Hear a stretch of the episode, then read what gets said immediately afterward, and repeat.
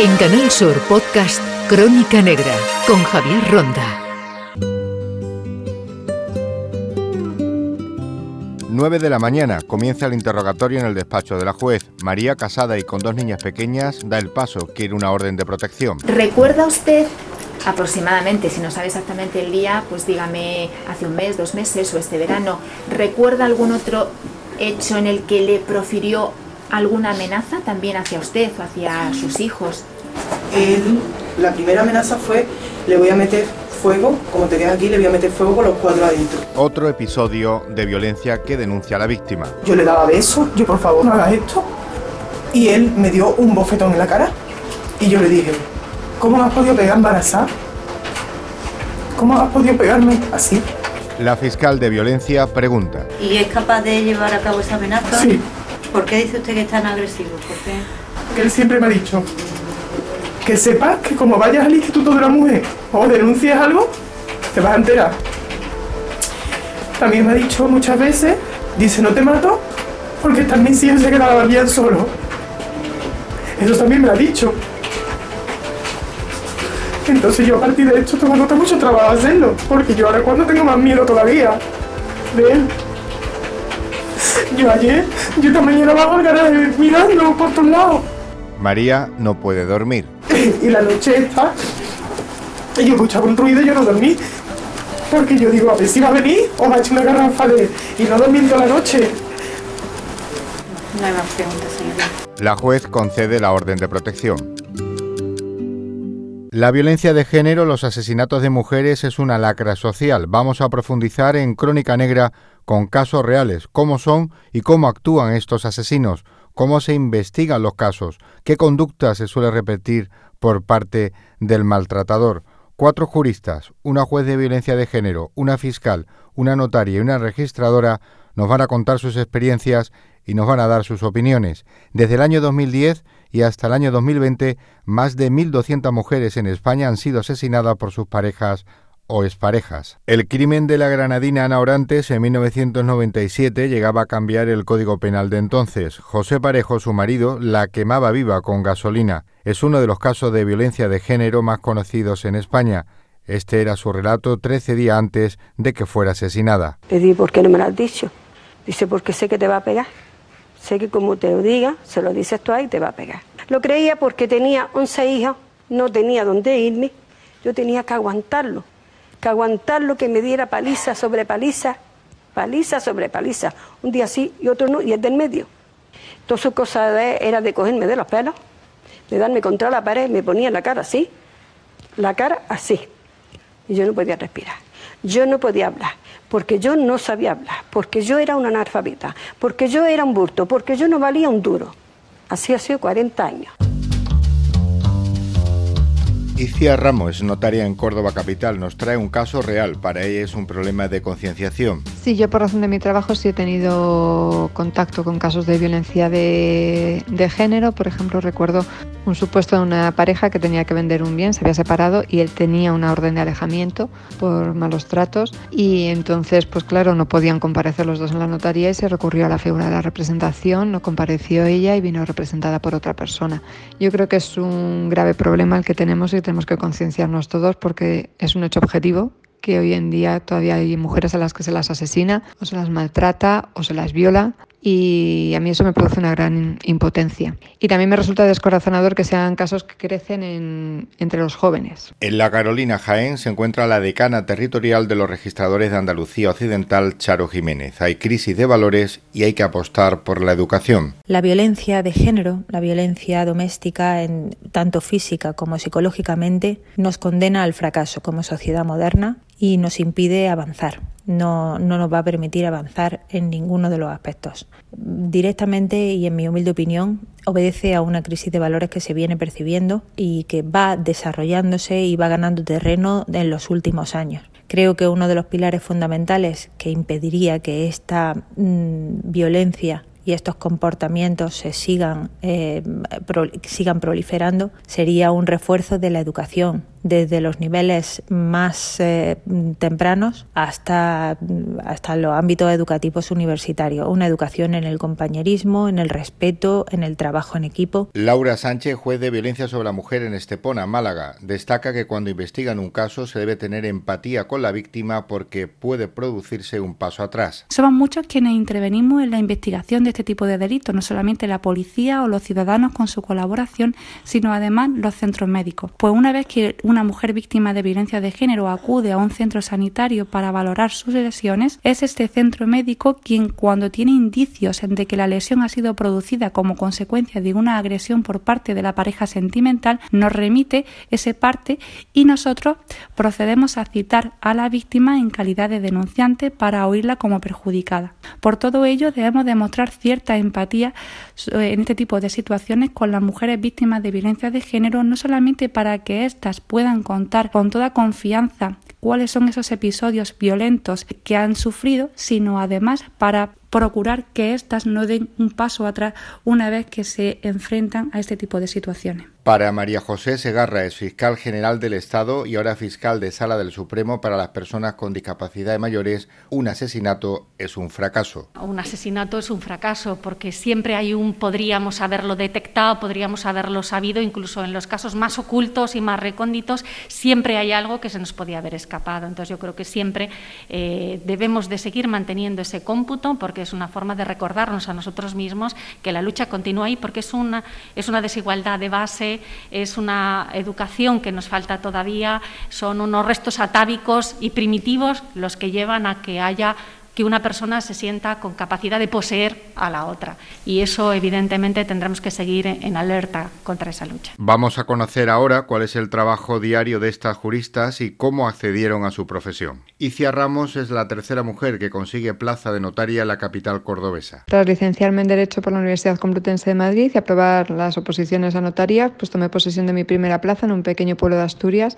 hace unos 11 años desde allí pasé a prestar servicio en un pueblo de Badajoz. Después me trasladé a Villanueva de Córdoba, donde he estado los últimos cinco años, hasta hace un mes, en la que tomé posesión de mi última plaza, como he dicho, en Córdoba Capital. Soy miembro de la Junta Directiva del Colegio Notarial de Andalucía, vocal por Córdoba y asimismo vicesecretaria de Nuevas Tecnologías. Colaboro con el blog del Consejo General de Notariado, Notarios en Red, donde escribimos posts sobre temas de interés en el ámbito del derecho, en el ámbito notarial, de forma accesible para todos los, los ciudadanos eh, asimismo, pues bueno, hasta hace un año he estado colaborando como preparadora de nuevos opositores en la Academia de Oposiciones del Colegio Notarial de Madrid. Las oposiciones en notaría, como es por todos conocidos, son bastante exigentes. Cuatro exámenes, dos orales de una hora cada uno de ellos y dos escritos, un dictamen en los que se resuelve un amplio caso con distintos problemas durante seis horas. Y luego una escritura, la redacción de una escritura pública, un ejercicio de matemáticas financieras. Son 348 temas eh, en los que se estudia pues, todo el derecho privado, derecho civil civil, mercantil, hipotecario. Supone un gran esfuerzo memorístico porque supone aprenderte las leyes eh, literalmente. Eso tiene la ventaja de que tienes el derecho en tu cabeza y puedes relacionar una con otra y saber dónde tienes que ir a buscar a la hora de, resolver un problema. Pero como hemos dicho, no todo se limita a la memoria porque luego hay que aplicarlo en la, en la práctica, lo que supone también el conocimiento pues, de las resoluciones de la Dirección General de Fe Pública y Seguridad Jurídica y también de la jurisprudencia del Tribunal, del Tribunal Supremo a la hora de resolver casos, casos concretos, que eso se practica, pues como ya hemos dicho, en la tercera, en el tercer y en el cuarto y en el cuarto examen de la, de la oposición. Eh, la mujer dentro del notariado pues cada vez va teniendo más peso. Hay que destacar que ya de las anteriores promociones, pues más o menos la proporción de hombres y mujeres que van aprobando iba a ser un 50%. Si no recuerdo mal, ya en estas últimas promociones han sido más las mujeres que han aprobado que, que los hombres, lo que yo creo que demuestra que si el sistema de, cuando el sistema de acceso, de selección para una plaza es objetivo, pues las mujeres llegamos sin ningún, sin ningún problema. Y eso pues también tiene su reflejo en en la política corporativa, porque en la, cada vez somos más las mujeres que participamos en las juntas directivas de los colegios. Ahora estamos con la decana territorial de los registradores de Andalucía Oriental, Charo Jiménez. Nos habla desde su registro de la propiedad en la Carolina, Jaén. Desde el año 2002 que fue cuando aprobé la oposición. He tenido la oportunidad de ejercer en distintos territorios de España. He ejercido en Galicia, en el pequeño municipio de Bande, en la provincia de Orense. Posteriormente me trasladé a Baltanás, otro pequeño municipio también en la provincia de Palencia. y desde entonces, en el año 2006, pedí traslado y he trabajado en Alama de Granada, en Baza, en Granada Capital y actualmente en La Carolina, en Jaén. Eh, durante todo este tiempo he tenido la oportunidad de conocer distintos territorios desde el punto de vista de la formación jurídica y del enriquecimiento personal, pues lo valoro, lo considero importantísimo y esencial para todo mm, profesional y sobre todo en el ámbito de las profesiones jurídicas. Dentro del mundo de las profesiones jurídicas, una de las opciones más habituales puede ser eh, el ejercicio de la abogacía y otra la eh, opción de estudiar oposiciones, que permite el acceso a una serie de profesiones como la de judicatura, fiscalía, abogacía del Estado. En mi caso, registradores de la propiedad y mercantiles. La oposición permite una especialización y una formación muy particular en determinados aspectos que de otra manera pues se pasarían mm, muy desapercibidos eh, dentro de los conocimientos generales de la licenciatura. Si bien es una opción personal, genera un grandísimo esfuerzo como el resto de las opciones, por ejemplo el del ejercicio libre de la abogacía, sin embargo ese sacrificio no está remunerado, pero de la manera de manera idéntica o de manera paralela a cualquier otra opción, eh, todo consiste en generar eh, una ilusión, generar un esfuerzo para conseguir un objetivo como en tantos otros aspectos de la vida. La profesión de registradores de la propiedad actualmente es una profesión absolutamente paritaria. y más de un 50% de registradoras dentro del cuerpo. En principio, y la primitiva ley hipotecaria no se refería ni siquiera a esta cuestión, porque era tan evidente que la mujer era ajena a las tareas profesionales que se limitó a exigir que el opositor tuviera 25 años y el título de abogado para poder ejercer como registrador. 80 eh, años más tarde, sin embargo, en 1924, se realizó una consulta eh, a la Dirección General de los Registros y el Notariado por una de las primeras licenciadas en Derecho que pensó en preparar las oposiciones a registrador de la propiedad y el Gobierno contestó por Real Orden de 24 de abril de ese año zanjando la cuestión radicalmente. No era posible. Se entendía que la mujer que tenía en ese momento la necesidad de contar con la licencia marital para poder disponer de sus propios bienes y administrar su propio patrimonio no podía ser apta para una profesión eh, como la de registrador con unas responsabilidades patrimoniales enormes. Entonces se zanjó la cuestión y posteriormente, eh, dos semanas después de proclamarse la Segunda República, un decreto firmado por Alcalá Zamora cambió radicalmente el criterio y aceptó la posibilidad de que las registradoras pudieran acceder eh, y ejercer sin distinción, igualando en derechos y obligaciones a los varones eh, dentro de la Administración Civil del Estado. Posteriormente, una vez eh, terminada la República, la legislación hipotecaria de 1944-46 vuelve a prohibir a las mujeres opositar a registros, si bien al amparo de la anterior legislación republicana habían ingresado siete, cuatro en la promoción del 41 y tres en la del 46. Y de ahí han venido eh, ya ingresando las mujeres en igualdad de condiciones que los varones hasta la actualidad. En una profesión como la nuestra, la de registradores de la propiedad y mercantiles, precisamente yo creo que en parte gracias a la fórmula de acceso por oposición directa no existe ningún tipo de discriminación porque el ingreso se produce eh, cumpliendo una serie de requisitos que son eh, exactamente los mismos para los varones que para las mujeres y vienen establecidos legalmente y el examen se produce delante de un tribunal. Hay cuatro ejercicios, dos eh, son orales, dos son escritos y tienen la misma dificultad para varones que para mujeres. No existe ningún tipo de requisito ni carácter subjetivo ni añadido que pueda introducir algún tipo de sesgo dentro de la condición y dentro del acceso. Y en cuanto a la fórmula de traslado, esta se produce por antigüedad que es un criterio bastante objetivo, y por el número del escalafón, de manera que tampoco se produce ahí ningún tipo de diferencia, diferenciación o distinción entre varones y mujeres. Los límites en la profesión, en la trayectoria profesional de cada uno los pone uno mismo o una misma, dependiendo de sus características, de su perfil, de sus ambiciones propias, de sus iniciativas personales y de sus preferencias, tanto en cuanto a los traslados como en cuanto a los sectores específicos a los que uno eh, quiera incorporarse, añadirse o especializarse. Entramos ahora en un juzgado de violencia sobre la mujer. Nos espera Laura Sánchez, la juez del juzgado de violencia de Estepona, en Málaga. Estudié Derecho en Granada, tengo 35 años, estoy casada y tengo un hijo de poco más de un año. Además, pertenezco a la Asociación Judicial Francisco de Vitoria, la segunda más importante con cerca de 900 jueces y magistrados en toda España. Aprobé mi oposición en el año 2012, después de tres años de dedicación y esfuerzo absoluto. Entonces vivía en Granada, que es donde nací y de donde es mi familia. Ya mi promoción estaba constituida básicamente por mujeres, pues de 204 jueces que aprobamos, solamente 60 y pocos eran hombres, y prácticamente la mayoría procedíamos de familias de clase media sin ningún tipo de relación con la carrera judicial. Y por último, María José Segarra, fiscal de sala para personas con discapacidad y mayores y es fiscal general del Estado. Hace más de unos pocos años. Te sitúo de todas maneras, eh, en la facultad mi promoción era la primera que ya había más mujeres que hombres. Entonces, venimos ya de unas generaciones que hemos tenido la vida muchísimo más fácil. El acceder a una función pública donde el plano de igualdad es absoluto. Yo, mi primer destino en Barcelona, no puedo sino recordar a un jefe, Carlos Jiménez Villarejo, que confió en nosotras desde el primer momento, dándonos responsabilidades desde el primer momento y no he sentido jamás ninguna discriminación por el hecho de ser mujer. Bueno, yo creo que es un hecho evidente. Ya es normal ir a un juzgado, ir a una fiscalía en el que haya una gran mayoría de mujeres.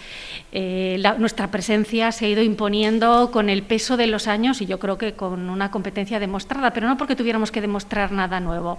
Insisto, no soy ejemplo de nada, pero es cierto y hay que reconocer a quien con 41 años me eligió de fiscal jefe provincial. Era una de las fiscales más jóvenes, pero no por ser mujer, sino porque era de los fiscales jefes más jóvenes entonces.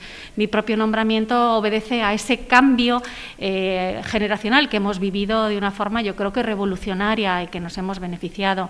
Yo creo que simplemente estamos aportando, como cualquier otro ciudadano, estamos aportando nuestro granito de arena, nuestra forma de hacer las cosas, que evidentemente son distintas, pero yo creo que se está enriqueciendo el Ministerio Fiscal, ya que me preguntas por el Ministerio Fiscal, está indudablemente más rico, ha hecho una evolución hacia una sensibilidad hacia los sectores más vulnerables que creo que tiene mucho que ver en la complicidad de hombres y mujeres fiscales luchando por el principio de igualdad. A ver, la contribución tiene que seguir siendo en no bajar la guardia. Creo que hemos obtenido éxitos muy importantes como país. Creo que somos referente porque hemos sido muy sinceros y muy honestos contando lo que nos sucede y yo creo que ese es el primer diagnóstico que hay que hacer, ser realista de un fenómeno que, que debemos combatir pero yo creo que no se debe bajar nunca la guardia. Cada día, en cada juzgado de guardia, cada fiscal de guardia tiene que atender debidamente a esa mujer que viene contando una situación de maltrato, porque no detrás de cada historia eh, hay un mundo que debemos saber extraer. Entonces, esa batalla diaria es en donde tenemos que seguir haciendo muchísimo esfuerzo. Tenemos secciones especializadas, pero las guardias son en todos los partidos judiciales, en todos los lugares de España. Evidentemente no hay un fiscal especialista en cada una de nuestras áreas, pero tenemos que llegar a la formación y a la sensibilidad a, la sensibilidad de todos. Entonces yo creo que eso seguirá siendo siempre una tarea pendiente porque siempre tenemos que esforzarnos al máximo para dar esa, esa acogida que necesitan las víctimas de violencia de género cuando llegan a un juzgado de guardia. Eh, debemos de seguir manteniendo ese cómputo porque es una forma de recordarnos a nosotros mismos que la lucha continúa ahí porque es una, es una desigualdad de base, es una educación que nos falta todavía, son unos restos atávicos y primitivos los que llevan a que haya que una persona se sienta con capacidad de poseer a la otra. A ver, el gran éxito es el porcentaje de denuncias, el hecho de que cada vez nos denuncian más es porque evidentemente se están sintiendo atendidas, porque lo que nos sucedía cuando yo empecé la carrera hace treinta y pico años es que no había denuncias, había sencillamente juicios que entonces eran juicios de faltas que no se presentaba a la denunciante y que se archivaban por falta de pruebas. Imagínense el camino que hemos hecho tan grande para sacar a flote y eso son mujeres a las que se les ha apoyado y se les ha ayudado. No quiere decir que no estemos visibilizando a ellas, yo creo que estamos trabajando para ellas y que nuestro éxito radica precisamente en que vengan a nuestros recursos. Estos han sido los cuatro testimonios de estas profesionales. El teléfono contra el maltrato de la mujer es el 016. Apareciste una noche fría, con olor a tabaco sucio y a ginebra. El miedo ya me recorría mientras cruzaba los deditos tras la puerta. Tu carita de niño guapo se la ha ido comiendo el tiempo por tu vena tu inseguridad machita se refleja cada día en mi lagrimita. Una vez más no, por favor, que estoy cansada y no puedo con el corazón. Una vez más no, mi amor, por favor, no grites que los niños duermen. Una vez más no, por favor, que estoy cansada y no puedo con el corazón. Una vez más no, mi amor, por favor, no grites que los niños duermen. Voy a volverme como el fuego, voy a quemar tu puño de acero y del morado de mis mejillas saldrá el valor para cobrarme las heridas. Malo, malo, malo eres, no se daña quien se quiere, no.